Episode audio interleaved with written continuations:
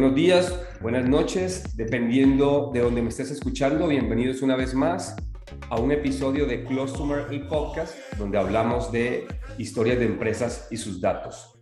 Como cada 15 días traemos un invitado. Me tomé la tarea de perseguir a Joan. Le, voy, Joan, le voy a ser sincero. Le voy a ser sincero. Estuve casi dos meses pensando si lo invitaba o no.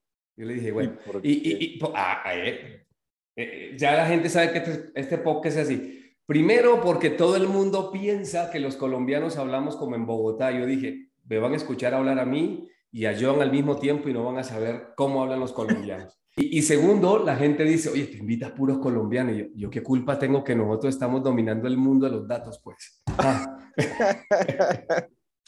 es un poquito para romper el, el, hielo, John. Muchas gracias por, por aceptar la invitación, eh, antes que todo. Y permíteme, antes de que entremos en el tema, leer una pequeña reseña sobre ti eh, para que la gente sepa con quién vamos a hablar y el tema que vamos a tocar, ¿vale? Entonces, bueno, el invitado de hoy es el nombre completo, Joan Baena Gutiérrez, y vamos a platicar hoy sobre algunas tendencias de Big Data en el 2022. Sabemos que somos muchas, son muchas, perdón, y por el formato del programa, pues vamos a, a resumirnos en un par.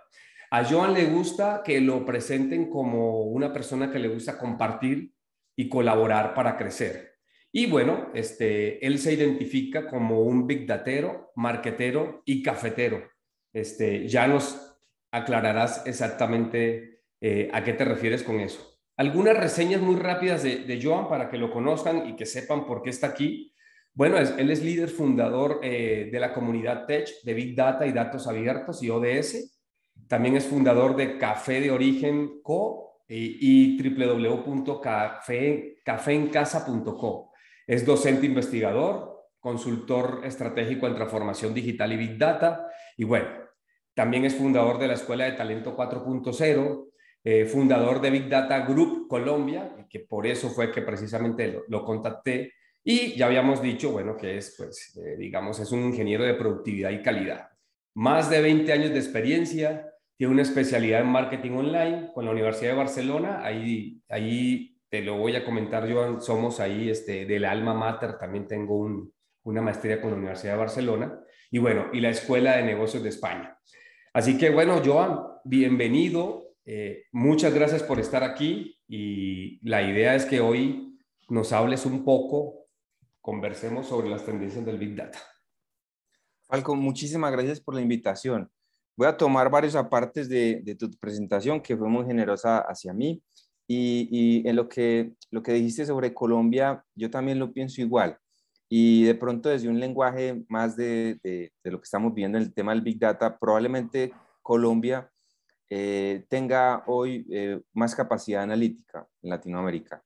Y eso um, es parte de buenas decisiones que se tomaron en los últimos años con las diferentes entidades, universidades, centros de, investigación, eh, digamos, eh, políticas que han, permitido que en el país se vibre, se vibre con el tema de los datos. Entonces, ojalá que podamos eh, ya aprovechar esa capacidad analítica para resolver temas, pero también considero que Colombia tiene un ambiente muy bueno para, para destacarnos en el mundo de los datos. Referentes, Joan, somos referentes, porque inclusive por ahí estuve yo investigando, muchas empresas, la aeronáutica civil, muchas empresas a nivel gobierno le están apuntando al tema de Big Data. Inclusive el centro de competencia de Claro está fundado en, en, Colombia. Entonces, te quedas sorprendido cuando dice a nivel Latinoamérica, pues la estamos rompiendo. Entonces, yo encantado que vengan más paisanos, pues.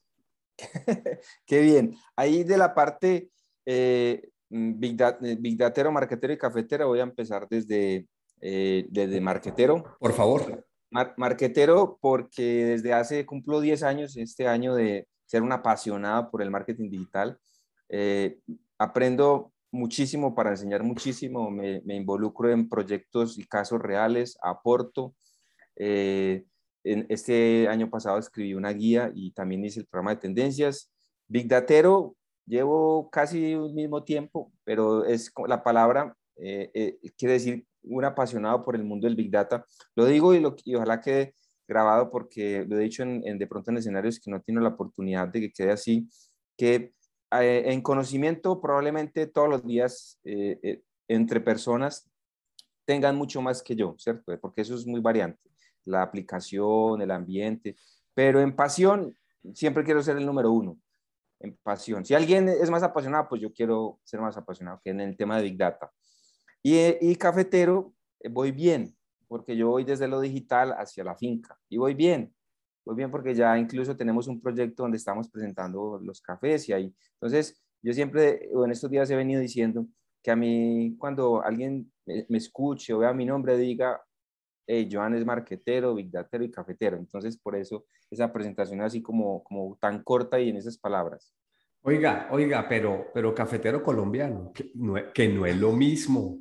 Mm, mm, sí. Mm. No es lo mismo, Joan. Yo, yo saco pecho. Yo después de los 40 me volví. Si en la mañana no tengo mi cafecito, no funciono. Y en las 3 de la tarde, y, déjate, ya ha dejado el tintico, ahora es puro expreso.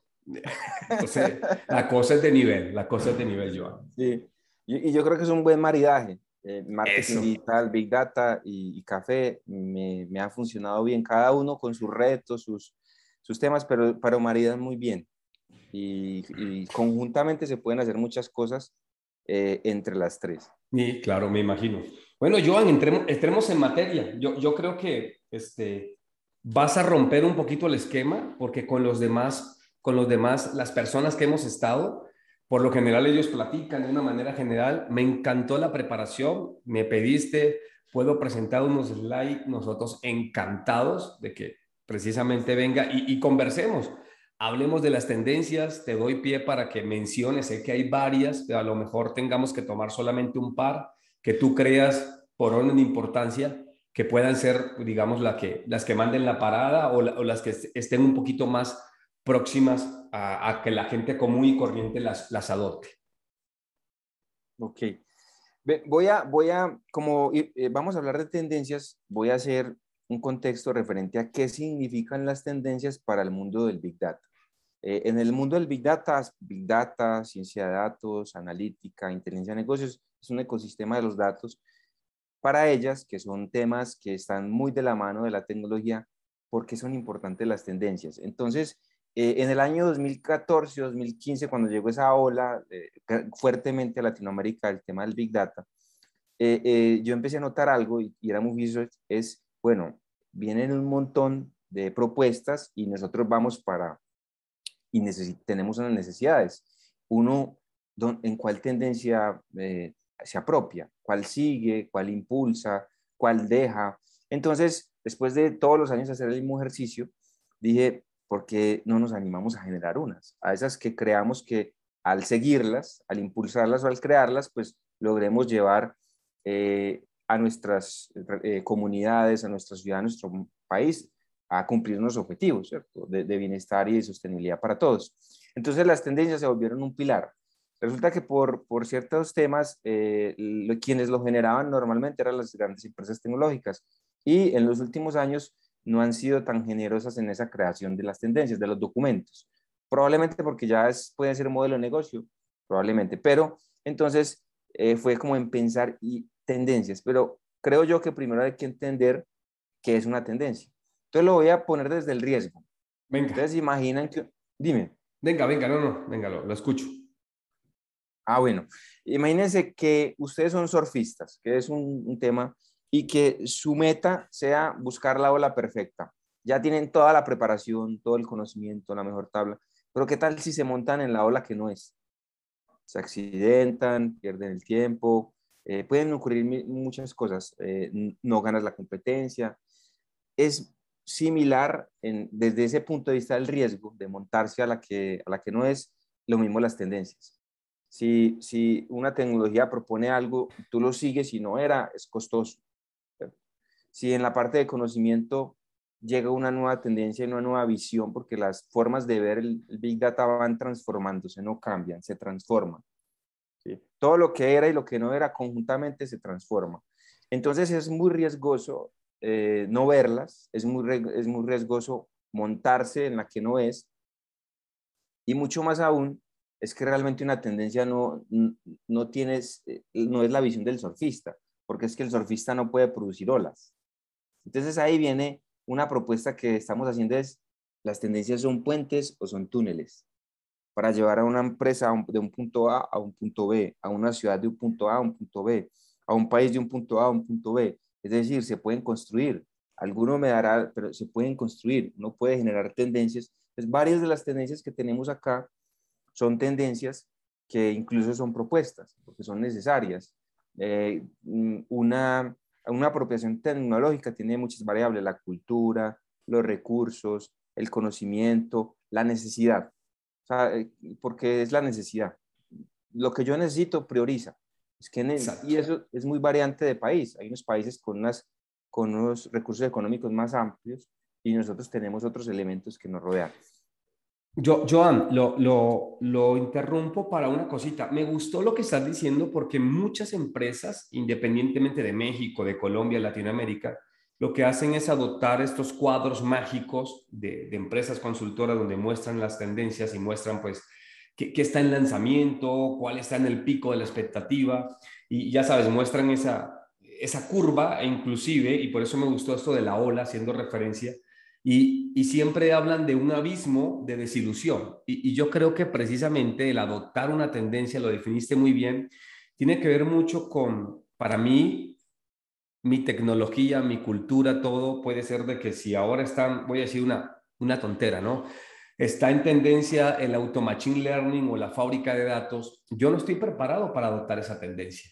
Y por más que me quiera montar en esa ola, lo dijiste perfectamente, no tengo la preparación porque soy yo. Una cosa es el landscape que exista, pero lo más probable es que voy a caer muy rápido en ese abismo de desilusión. Yo siempre he dicho, lo último en tecnología es lo que a usted le funcione, no lo que esté allá afuera. Entonces, me, quedo con esa reflexión. Muchas gracias por arrancar de esa forma, porque la gente siempre está es, ¿qué, qué es lo último? Y a veces llevamos hasta cuatro años de rezago.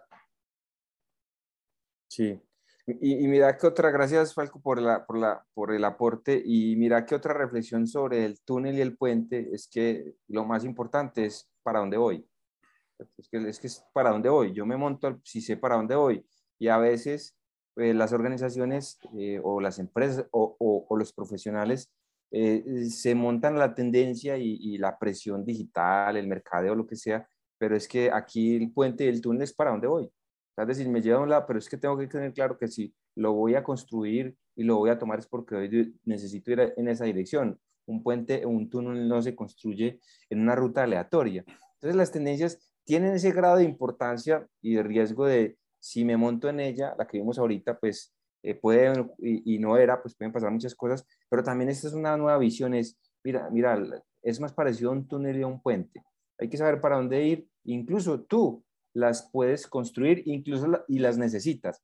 Yo creo, bueno, hasta ahora pues puede ser que en espacios académicos se haya generado o en charlas, pero, pero visiblemente eh, es, es, de las eh, primeras ocasiones en que se, se, dice públicamente, no es que las tendencias las podemos crear nosotros, de grandes tecnologías, de grandes herramientas, las podemos eh, crear nosotros. Ahí, antes de pasar a las, a las tendencias, yo quiero dejar, y, gracias por, darme ese espacio, uno de los principios o de las definiciones más cortas, pero creo yo más sustanciosas de mi parte de lo que es el Big Data. Para mí el Big Data es lo grande que haces con los datos. Esa es realmente como la forma en que yo veo el Big Data. Si tú eh, aumenta las ventas, disminuye las compras, disminuye los robos, mejora la movilidad, mejora la calidad del aire, si tú salvas vidas, es gran impacto con los datos, eso es Big Data. Si no, para mí no lo es. Es cumple con unos requisitos o apropia algunos requisitos, pero si no hay resultados grandes, eso no, no, no, hace parte del Big Data. Eso es como una, un, un primer abrebocas para ver que cada tendencia finalmente se relaciona con esta definición. Falco, si tú lees esta frase en alguna parte, en, en una carretera eh, en México, en Colombia, Big Data es lo grande que haces con los datos, ¿tú qué piensas? Claro, gracias por preguntar porque te iba a tomar el pelo. Espero que ese no sea la frase, el epitafio de tu tumba. Pero bueno, en el, buen, en el buen sentido, yo, en el buen sentido. Mira, Mira, desde el punto de vista de una persona normal, de un empresario, no tanto meterme en el tema de esto es, depende mucho de la capacidad, de la competitividad, y tú lo dijiste muy bien, ¿no? Hacia dónde quiere ir. Mi, mi objetivo totalmente planteado, y entonces eso de, de, llegar, de llegar hasta donde quiero, de crecer, entonces, bueno, vamos a apoyar un poco la visión de la compañía, hacia dónde quiero ir, que sea un apalancador de eso, que simplemente pues la tecnología sea un apalancador para llegar a eso que yo deseo construir. Y lógicamente, lo dijiste perfectamente, cada empresa tiene su destino y su ruta y simplemente eso sería un apalancador. Eso es lo que pensaría yo si, veo esto, ¿no? Qué bien. Entonces, voy a, voy a arrancar con la primera tendencia, ¿cierto? Eh, y lo voy a hacer desde, desde tu podcast. Venga. Eh, eh, ¿Por qué? Porque cuando este tipo de activos digitales, tú lo que estás alimentando es una comunidad. Una comunidad es un grupo de personas que comparten un interés en común. Esa es una de las definiciones básicas de una comunidad. Entonces tú estás construyendo comunidades del conocimiento. Las comunidades realmente hace mucho tiempo eh, conocemos y sabemos que son el camino para generar cambios. Si tú te pones a observar, puede que tenga otro nombre, cooperativa, grupo, equipo, inteligencia colectiva, pero finalmente es una comunidad. Entonces, este es el año, una de las primeras tendencias que estamos proponiendo es el año de las supercomunidades.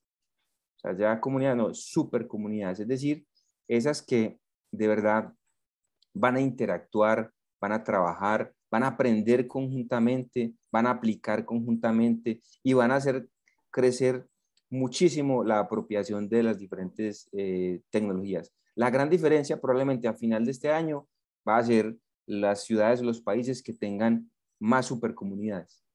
Es importante por muchas razones, pero principalmente porque eh, necesitamos incluso que se generen espacios donde exista una rapidez o más rapidez en la transferencia del conocimiento.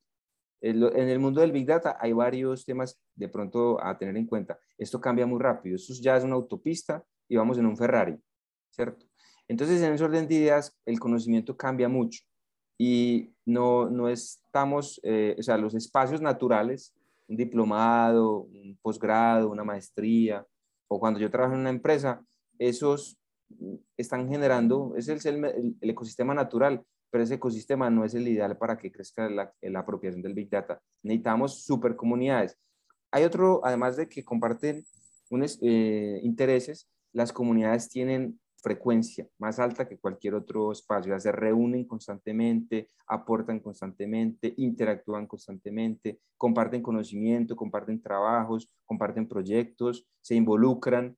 Entonces, eh, en, acá en Medellín hay, hay unas comunidades tech, ¿sí? Incluso este año se va a empezar a generar nuevas versiones de esas comunidades porque eh, en el caso de la comunidad Big Data vemos eso como un gran pilar.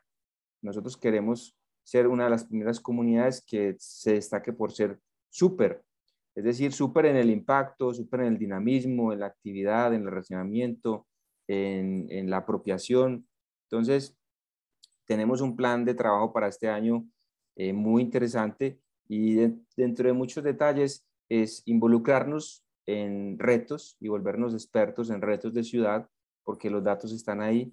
Y, dos, empezar a, aumentar muchísimo la frecuencia de encuentro de, los, de, las personas para que se empiece a generar eh, retos, resultados y, ¿por qué no, negocios, ¿cierto? Negocios y actividades. Entonces, nosotros en el radar acá en la, en la región hemos tenido las comunidades y, eh, como, como uno de nuestros grandes tesoros, por así decirlo. Eh, de pronto no tan visible, pero este año queremos sí que sean visibles y que de verdad desde los jóvenes pequeñitos, colegios, escuelas, hasta personas que ya están trabajando o que ya no están trabajando, digan yo quiero ser parte de la comunidad porque yo puedo sumar. Entonces creemos que este para nosotros es la, una de las grandes tendencias de que incluso hay que impulsarla, o sea, es decir, es para hacerlo. Exacto. En mi comunidad, en mi universidad, en mi colegio, en mi ciudad, eh, a nivel incluso, pues realmente nosotros hacemos parte de una comunidad, la comunidad del grupo en el cual estamos Palco y yo, pues es una comunidad. Eh, este año la oportunidad de volverla súper, ahora en otra tendencia vamos a ver de pronto alguna forma de, de hacerlo, pero, pero ya es comunidad. Necesitamos darle un siguiente nivel para que podamos estar en el, en el ranking de las supercomunidades de, del tema de datos este 2022.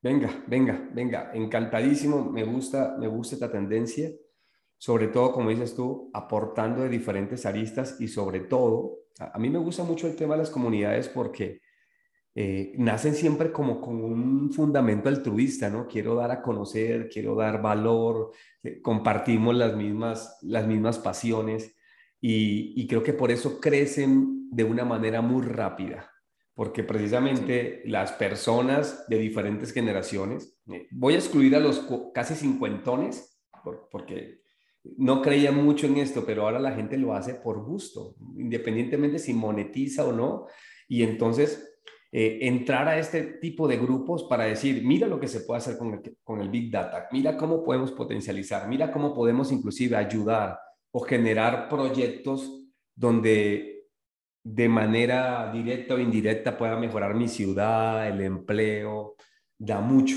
da mucho, de verdad que, y, de aquí pueden salir proyectos súper padrísimos. Qué bien. Mira que eh, es una invitación, incluso para nosotros mismos, de, buscar que nuestro grupo, equipo, comunidad eh, piense conjuntamente. Hay otra cosa que, otro ingrediente, porque crear una comunidad tiene ingredientes. Uno de ellos también muy importante, así como tú decías, el altruismo está, es decir, eh, dentro de los líderes, los fundadores y la comunidad se va dándose a esa parte. Y, y yo creo que, que, otro, que otro ingrediente que hay es que se construye entre todos. Eh, es decir, el ADN, tú, por ejemplo, yo, yo sé que ya muchas personas ven, nos ven a nosotros y más, uno dice el título del evento y ya saben qué van a ver, qué va a pasar allá ya definimos unas, una forma, eh, es un ambiente muy agradable, nosotros en esa parte trabajamos, hay cafecito, conversamos, hablamos, nos saludamos eh, supremamente bien, interactuamos, trabajamos mucho el tema, entonces cada, cada, se construye entre todos, vamos probando y eso es muy importante. Voy a ir a la segunda tendencia. Venga, venga, usted aquí es el, el jefe hoy. Listo, vamos acá. Vamos a ir a la segunda tendencia. Y es, antes de ir a la segunda tendencia, yo, si yo te digo, imagínate, Falco, que hay una pregunta que es destructiva y constructiva a la vez. Ah, no, no sabía que, que me iban a entrevistar a mí hoy también, pero bueno, esa es una muy buena pregunta. ¿Qué es destructivo? Oiga, suena como a chiste, ¿no? Sí, puede ser. Puede ser, pero que te digan, es que imagínate que hay una forma de preguntar o una pregunta que es destructiva y constructiva a la vez. Eh, eh, eh, no, no, no se, trataba de también invitarte a, la reflexión, porque hay, una hay una pregunta y es ¿para qué? ¿Para qué? Es la pregunta más destructiva y probablemente más constructiva a la vez. Por, entonces, ¿por qué es destructiva? Porque voy a hablar de las empresas normalmente o naturalmente las empresas pueden estar distraídas. Pueden estar construyendo algo o un proyecto dentro de una empresa, pueden estar construyendo algo, apropiando algo que puede ser muy apasionante, muy tecnológico, muy de moda o, muy avanzado, pero el para qué te dice, bueno, y eso sí te está llevando hacia el objetivo, hacia la meta. Entonces probablemente ahí destruya lo que estoy haciendo. Exacto. Pero es constructiva porque siempre te va a estar llevando al objetivo. ¿Para qué es? Siempre te va a dar propósito. Entonces, en el mundo de los datos, si hay algo que hay que tener muy, muy, muy claro o dentro de todo lo que hay que tener, es los pies en la tierra. ¿Por qué? Porque todo es supremamente rico o apasionante o, gustoso. Te llega una nueva tecnología y eso tiene de todos los juguetes. Te llega un nuevo proceso y es, visualizaciones, entonces se llena uno. Es muy emocionante. Es que el mundo del Big Data es emocionante muy emocionante. Entonces uno se distrae fácilmente. Tiene que haber alguien que levante la mano. Yo llamo los big dateros. El big datero siempre tiene, es el que levanta la mano y, después de un rato da la oportunidad y dice, bueno, ¿y esto para qué? Entonces... Una cuota, una cuota de realidad, ¿no? Venga, pongamos los pies en la, en la, en, la tierra. Sí, y, y, esto, el para qué es, es a, mí me ronda mucho. Yo, yo escucho, pero el para qué, pero normalmente destruye. Porque la, todo el mundo, bueno, ¿y para qué, verdad? Para que esto sí. Ah, no, es, no, es, tampoco una pregunta para tomar decisiones eh, eh, así, sino es para, para reflexionarla. Es decir, estoy haciendo esto, ¿para qué? Porque puede pasar algo. Si te confirma que sí tiene para qué, pues sigues. Pero si dudas o reflexionas, de verdad que te ahorras mucho. ¿Por qué? Porque eh, los costos son muy altos cuando tú en estos temas de Big Data tomas el camino que no es. Joan, pero eso también ayuda mucho al skill, como dices tú, de los Big Dateros, porque a veces los usuarios se montan en la ola de la tendencia, pero no desde el punto de vista de un pensamiento crítico. Yo creo que eso que estás diciendo tiene que ver mucho con sí, me sirve, pero ¿para qué? ¿no? O sea, vamos a buscar diferentes aristas para dar soluciones, ¿no? Como yo siempre le he dicho a la gente, sin ánimo de ofender, no todo se soluciona con Big Data, jóvenes. Eh, eh, y eso aplica a cualquier cosa. No todo es con la última tecnología, no todo es con esto. Entonces, creo que esta, esta, esta pregunta que destruye y construye, muy bien dicho, este, puede servir para eso. ¿Me aporta verdaderamente o no me aporta verdaderamente? Súper, esa es la interpretación. Eh, entonces, la segunda tendencia es una tendencia que, que, que puede generar un nuevo camino es decir, una nueva forma de entender el mundo de los datos abiertos. Los datos abiertos, eh, si hay algo en, este tema que, nosotros teníamos mucha expectativa, eran ellos. Aquí una anécdota pequeña, pero la comunidad de, nosotros acá se llama Big Data, Datos Abiertos y Desarrollo Sostenible. Pero es que cuando nació se llamaba Big Data. Y, era porque eh, el Big Data lo hemos visto como un conjunto de tecnologías, procesos y estrategias, ¿cierto? Eh, muy, muy del sector eh, de público por al interior. Resulta que cuando una empresa tiene un reto y un, un, tema, muchos de ellos de gran impacto se resolverían era con datos abiertos. Entonces nosotros empezamos a ver que había oportunidad en apropiar realmente los datos abiertos. Ese fue como la, los otros datos que me ayudaban. Y por eso la comunidad después se llamó de datos abiertos. Y, y Giovanni, entonces, objetivos de desarrollo sostenible. Ese es el para qué. Le pusiste, apellido, claro, le pusiste apellido. Eh, Súper chévere. ¿Para qué? entonces los datos abiertos tenían todo ese potencial. Eh, con el tiempo se, se convirtieron en, en, muchas partes, voy a hablar específicamente de, Colombia, pero sé que en, tal vez un, muchos archivos en diferentes formatos eh, publicados con una, con una forma, con una visualización, digamos, agradable, una experiencia de, de usuario agradable, pero finalmente los datos abiertos no, no, no había propuestas de, de, que están resolviendo algo. Eh, y finalmente los datos abiertos era eso, datos abiertos para, ¿cierto? Fue lo que proponía. Entonces, hay una oportunidad y yo creería que mm, eh, en algún momento del podcast iba a tratar el tema, pero hay que hablar del COVID-19. Eh, ¿Qué pasó? ¿Qué ocurrió? Porque en el caso de Colombia con si lo que estamos compartiendo acá que teníamos gran capacidad analítica para, para, para resolverlo, ¿por qué no se hizo así? Entonces, eh, eh, dentro de muchos elementos, conectándolo con esto, es porque no se había entendido bien y no se había aplicado bien los datos abiertos. Los datos abiertos bien aplicados y bien aprovechados en el tema de, de COVID-19 seguramente hubiesen generado mm, salvar más vidas o, o, salvarla o, económicamente un gran impacto, es decir, no tantos gastos. Y entonces, probablemente entonces este año se vean los datos abiertos 2.0, es decir, una nueva oportunidad. Y, y, es que los datos abiertos se llaman así, pero es que uno en el tema del Big Data no puede tomar las palabras textualmente. Datos abiertos, datos que todo el mundo accede. No, no, eso no era. Eso no era. Era, entonces, probablemente entonces eh, se impulse un nuevo concepto que se llama conocimiento abierto.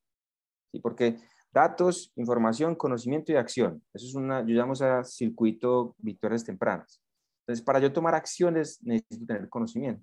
El conocimiento viene de los datos abiertos. Entonces, es probable que este año eh, muchos podamos, ojalá hacerlo, y es que empecemos a mostrar casos reales con los datos abiertos para disminuir eh, los hurtos, los robos, la movilidad, la, la, deserción estudiantil, tema, el, tema que está delicado en los jóvenes, el suicidio, eh, para disminuir las afectaciones económicas en sectores. Es, todo eso se podría hacer con los datos abiertos, pero hay que entenderlo muy bien. Hay una iniciativa de parte nuestra que hemos intentado posicionar, que se llama Colombia, un país de ROI.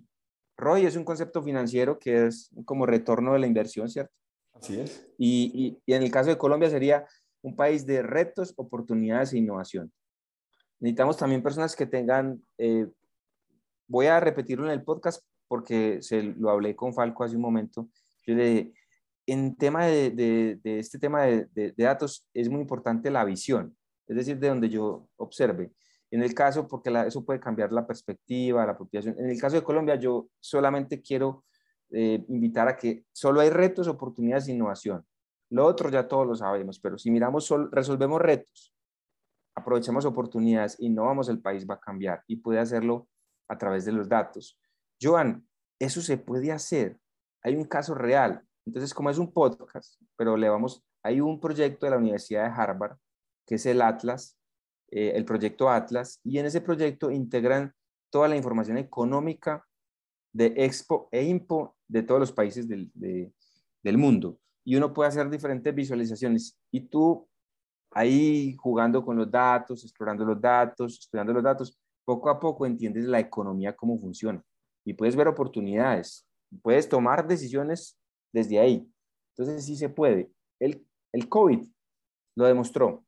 El COVID también lo demostró porque el COVID demostró que en corto tiempo se puede integrar información de muchos países para el bienestar común. Entonces, yo creo que este año, ojalá, eh, esta también es una tendencia que hay que crear inteligencia colectiva, en donde todos nos sumemos para hacerlo. Nosotros desde la comunidad Falco vamos a impulsar hurtos o vamos a tratar de solucionar hurtos, eh, movilidad, eh, calidad del aire, deserción y vamos a intentar entrar en el tema de salud, salud mental y emocional de los jóvenes para evitar el suicidio.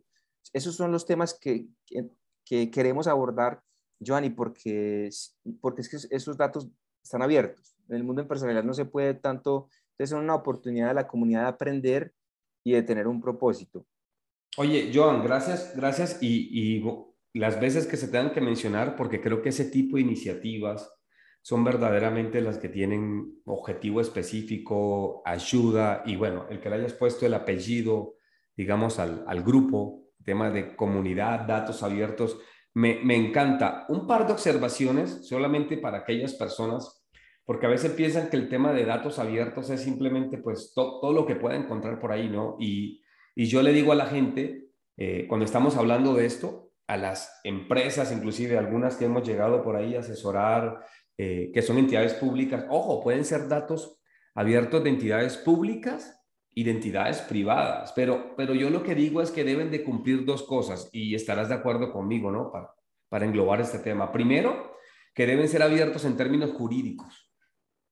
Para, para mí es una variable muy importante porque nosotros los latinos se nos da también por a veces utilizar información que bajo los términos de la ley de protección o de lo que sea de cada país no está muy bien puesta, ¿no? Y lo otro, lo otro, cuando digo yo es que pueda ofrecer condiciones de uso mínimas, ¿verdad? Sin restricciones. Entonces, me, gusta mucho, me gusta mucho esto que estás diciendo e inclusive eh, en alguna ocasión, no sé, pero desconozco el nombre ahora, pero de la página, creo que, creo que del Banco Interamericano de Desarrollo, si no estoy mal, buscaré el dato y lo pondré ahí en las pies del podcast, donde hay, hay toda una serie de iniciativas con Big Data, inclusive donde tú puedes ver para la parte eléctrica, ves que los, este, los gobiernos tienen restringido pues el, el presupuesto en ciertas cosas.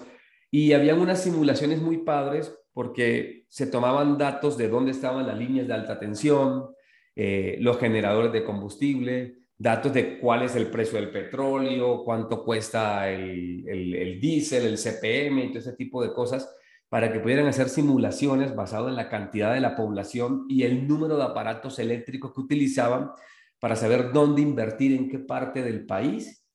Lógicamente puede hacer simulaciones en diferentes países mucho más hostiles como África, para decirles, ¿saben qué? Invierta mejor en esto para que la gente tenga mejor calidad de vida, ¿no? Entonces, lo que dijiste casa perfectamente con ese tipo de proyectos, que ojo, mucha gente piensa también que hacer proyectos de este tipo, sustentables, con datos abiertos, significa no ser negocio, y estamos totalmente equivocados, ¿no? Yo puedo hacer desde el punto de vista empresarial, ganar plata, mejorar una institución, reducir costos, obtener ventaja competitiva. No todo es generar más dinero.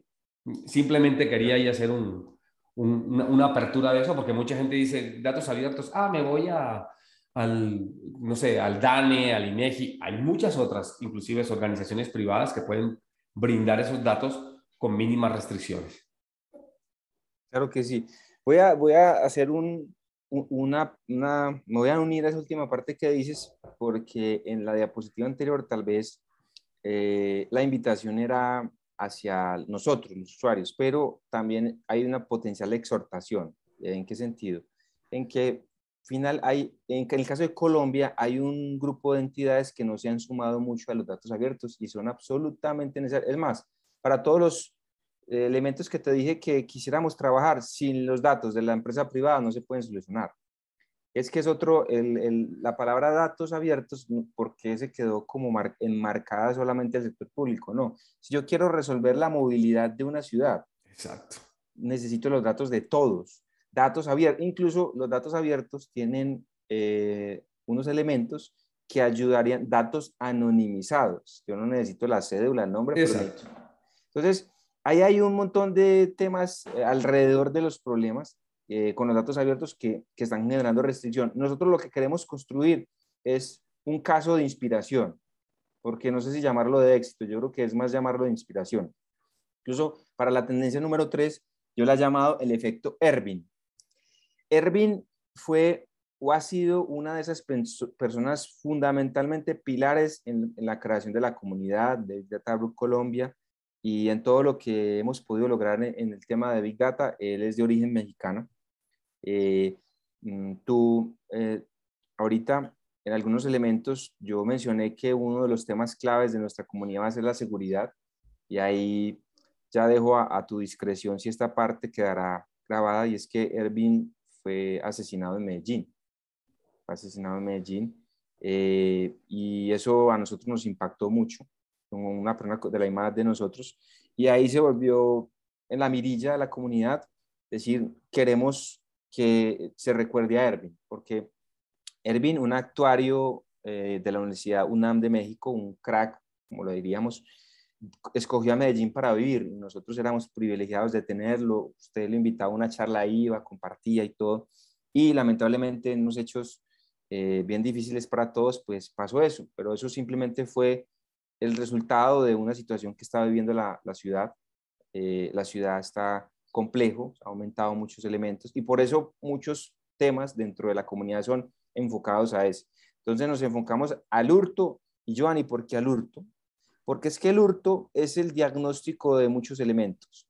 Si hay menor tasa de hurto, hay menor porte de armas. Si hay menor tasa de hurto, hay mejor ambiente en las zonas y son más seguras. Entonces el hurto es, impacta directa, muy directamente el tema que tiene que ver con, con, con esa parte. Entonces quería mencionarlo porque quiero, a Ervin, nosotros incluso en el, gran anhelo es crear la Fundación Ervin Ayala, dedicada a enseñar ciencia de datos a jóvenes eh, de colegios y universidades y sobre, para los ODS. Entonces ahí entonces le llamé el efecto Ervin. Y Joanny, ¿por qué efecto Ervin? Bacanísimo, eh, bacanísimo. La, esta bandera, ¿no? Al final es una fuente de inspiración más, Joan. Me encanta. Sí. Y el efecto Ervin es por, porque eh, Ervin tenía una, Ervin era, como te digo, todo, esos, eh, todo ese conocimiento que tenía, trabajaba en una gran empresa, incluso creó otra empresa, tenía mucho, y, y él era de los que se ponía a hablar contigo una hora, dos horas, tres horas, cuatro horas, y, a mí me inspiró. Es, de los que a veces le dicen a uno, uno poniéndose límites, los recursos, el conocimiento, todo. Y, y, con, escuchándolo uno te decía, si, él lo creía, tú puedes hacer muchas cosas, tú puedes hacer grandes cosas, yo te ayudo, me decía. O, o, concluíamos eso. Entonces apoyó muchísimo. Entonces el efecto Ervin es porque él era muy abierto con el conocimiento. Él le gustaba desde lo práctico, es decir, desde un problema, un reto, hablábamos mucho del tema empresarial. Entonces, ¿qué necesitamos? Que exista eso, comunidades prácticas de aprendizaje. Eh, mira que eh, este tema yo lo venía pensando y a mí me regalaron un primer libro de Big Data que se llamaba Big Data Big Innovation, ¿sí? así se llamaba. Se llama, me lo leo. Conocido, conocido, lo conozco. Cada año lo releo y me parece hermoso porque cada año entiendo más. Cuando me encuentro en, la, en el glosario, que lo, lo voy leyendo porque de algo que yo aprendí, Falco, en los últimos, es que las definiciones de, de, de esta área que, nos, que es el tema de los datos se transforman y dependen también de tu entendimiento. Eso me ha pasado a mí, yo la leo, pero después aprendo otra cosa y la conecto y vuelvo y leo. Y ahí estaba muy claro y decía, comunidades prácticas de aprendizaje. La había leído 50 veces y, yo, y este, este año la entendí. Claro, necesitamos crear grupos de 10, 15 personas que se reúnan eh, periódicamente a volverse expertos en un problema. Pero y ahí en la gráfica voy a decir, hay entidades públicas, privadas, universidades, plataformas de conocimiento, plataformas de tecnología, eh, otras comunidades tecnológicas, todos, la comunidad de nosotros, volviéndonos expertos en un problema. Y eso, conocimiento, aplicación, eh, casos, crecimiento. Y es la única forma tal vez que encontremos que los problemas de ciudad sí se pueden resolver. Y elegimos hurto a personas. Entonces, pues como ejemplo, pero como ejemplo y como realidad, nosotros en nuestra comunidad nos queremos volver expertos en este tema y probablemente, y ojalá sea así, en una comunidad que logre resolver y disminuir el hurto a personas en una ciudad. En este caso, eh, en, en, Medellín, que ha, venido aumentando bastante. Y, no, solamente, no, solamente en Medellín, en, en, muchas de las ciudades principales esto aumenta, crece, pero creemos que a través de los datos se va a resolver. Como comunidades prácticas de aprendizaje al estilo Ervin y lo que hemos visto toda la, toda la entrevista, con un objetivo. Objetivo, disminuir el hurto a personas en la ciudad de Medellín. Joan, el, impacto sobre este objetivo en específico eh, puede ser mucho más allá de lo que todavía no tenemos en mente. ¿Y a dónde voy? Escuchándote un poco, veía el tema precisamente de, oye, eh, ¿qué efecto puede tener que baje el hurto eh, pues en una, digamos, en una ciudad, ¿verdad? Y lo, que, y lo que estaba pensando de alguna forma era, podría, podría ser que la inversión extranjera llegue más, podría ser que la calidad de vida aumente. Y te lo digo porque una de las palancas comerciales más grandes que están utilizando algunas ciudades como marca, ya sabes, la, típica marca personal, e, es precisamente eso. Oye, somos de las ciudades más seguras y uno de los indicadores es hurto a patones o inseguridad o ese tipo de cosas. Y te pongo un ejemplo muy específico, la gente, la gente que me escucha desde México lo sabe, es la ciudad que ahora mejor lo está haciendo vendiendo como beneficio, como la ciudad de Latinoamérica con mayor seguridad, porque no, el indicador casi de hurto es casi cero, es Mérida. Y como consecuencia, la inversión extranjera está creciendo de una forma, pero bestial. Tan, está creciendo que, que ya, ya me agarraron a mí también como prospecto y acabo de comprar un terreno por allá. Porque mucha gente quiere retirarse, mucha gente quiere retirarse, Joan, en un ambiente de este tipo. Entonces, los beneficios asociados a generar este tipo de iniciativas pueden ser inclusive mucho más grandes de los que uno plantea de forma inicial en un objetivo. Y eso puede, ahora sí, como, como Elon Musk, ¿no? No me voy a la órbita 1, me voy a la órbita 3. Tan, fácil. Entonces, que, creo, que, creo que dijiste algo interesante. Con propósito, ¿para qué? Y de allí puede evolucionar de manera exponencial.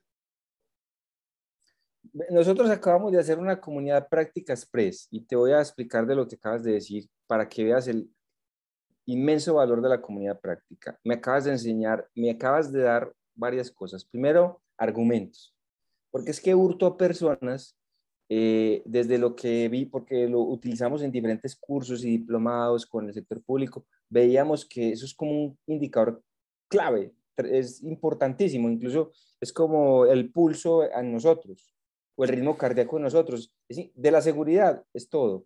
Entonces me diste un montón de elementos, ve la inversión, eh, la, llegada de otras empresas. Eh, entonces, cuando un grupo de personas de diferentes visiones, diferentes, ven un problema, se encuentran argumentos, se encuentran rutas, se encuentran justificaciones, se encuentra interés. Entonces, eso es lo que hace una comunidad práctica de aprendizaje.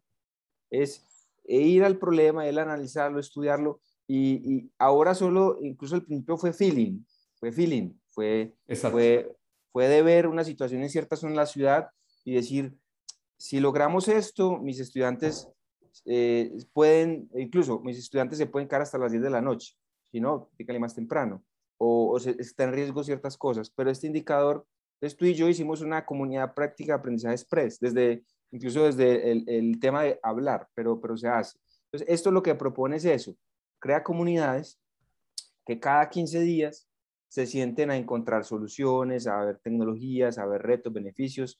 Vamos a ver cómo nos va. Ojalá en los próximos años hagamos un programa de este tema y veamos un, un digamos que veamos resultados, pero, pero creemos que por acá es. Bacanísimo, bacanísimo.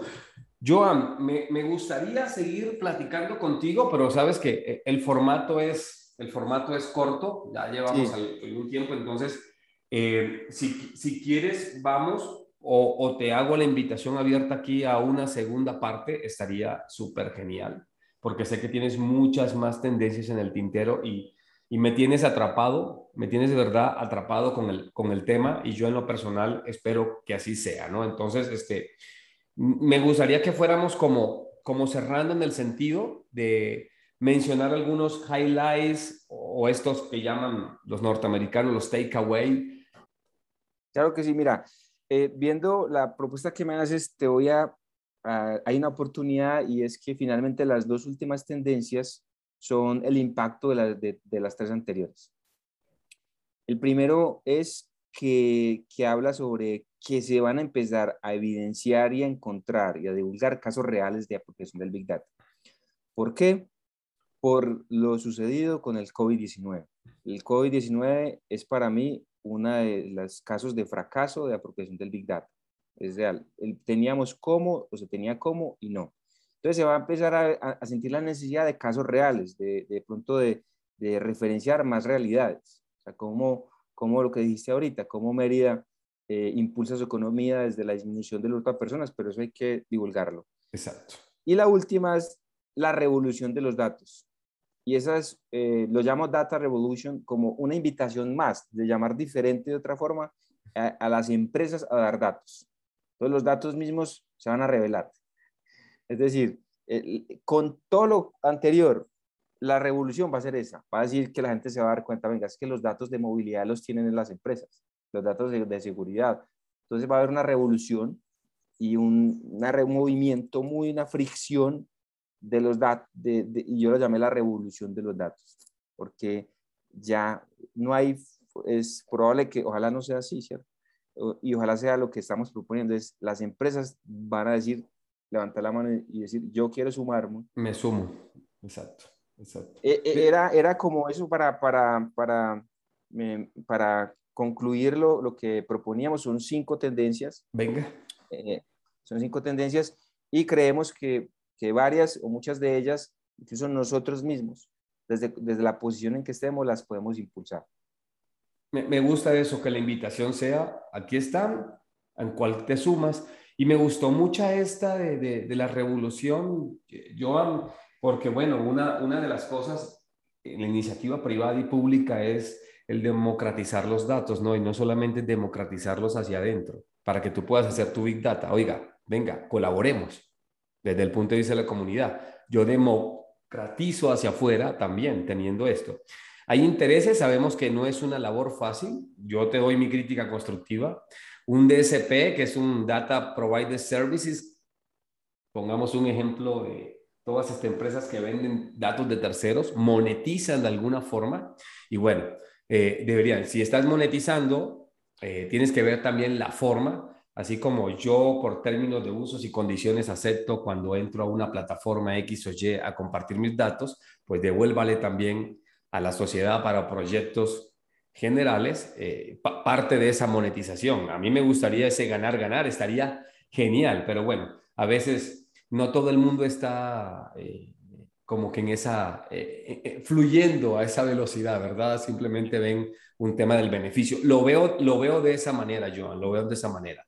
Y esperemos que espacios como este y sobre todo felicitarte por la iniciativa, porque, porque bueno, la pasión se te nota, la forma como lo expresas, los espacios que buscas, las invitaciones que nos has hecho en, el, en la comunidad en la cual pertenecemos, de la, la que fue creada por, por Roque, bueno, o, orquestada por Roque, a que las personas se sumen y, y cuenta que voy a ser un patrocinador de esta manera, a que te busquen, porque creo que me encantó, me encantó esto del tema de datos abiertos y venga, hagamos cosas por nuestra ciudad, por nuestro país, por nuestra comunidad.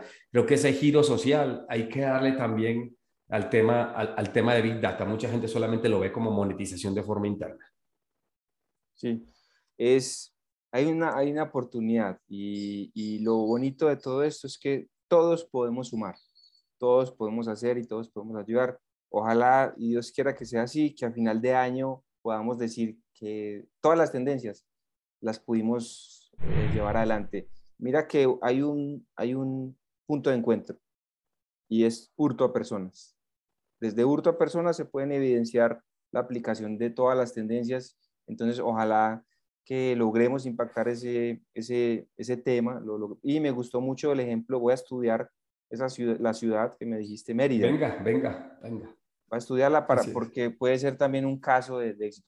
Falco, muchísimas gracias. No, no, a ti. Decirte, que agradecemos muchísimo todos los, los Big Dateros porque tu aporte eh, construye comunidad voy a compartir tu, eh, el programa con, con, nuestra comunidad y, y, tú también estás sumando mucho al, al, digamos, al generar conocimiento abierto. Descubrí, descubrí hace poco, pero descubrí que, que una de mis misiones o la más principal en la vida es inspirar a la gente a que verdaderamente pues siga su pasión y más si es en el mundo de los datos. Entonces, este espacio es para esto, ¿no? Y hay que traer gente que también inspire como vos y todos los, los anteriores. Una, última petición, eh, Joan, sé que en la presentación la gente ve, pero, pero me gustaría que invitaras dónde, dónde te pueden contactar.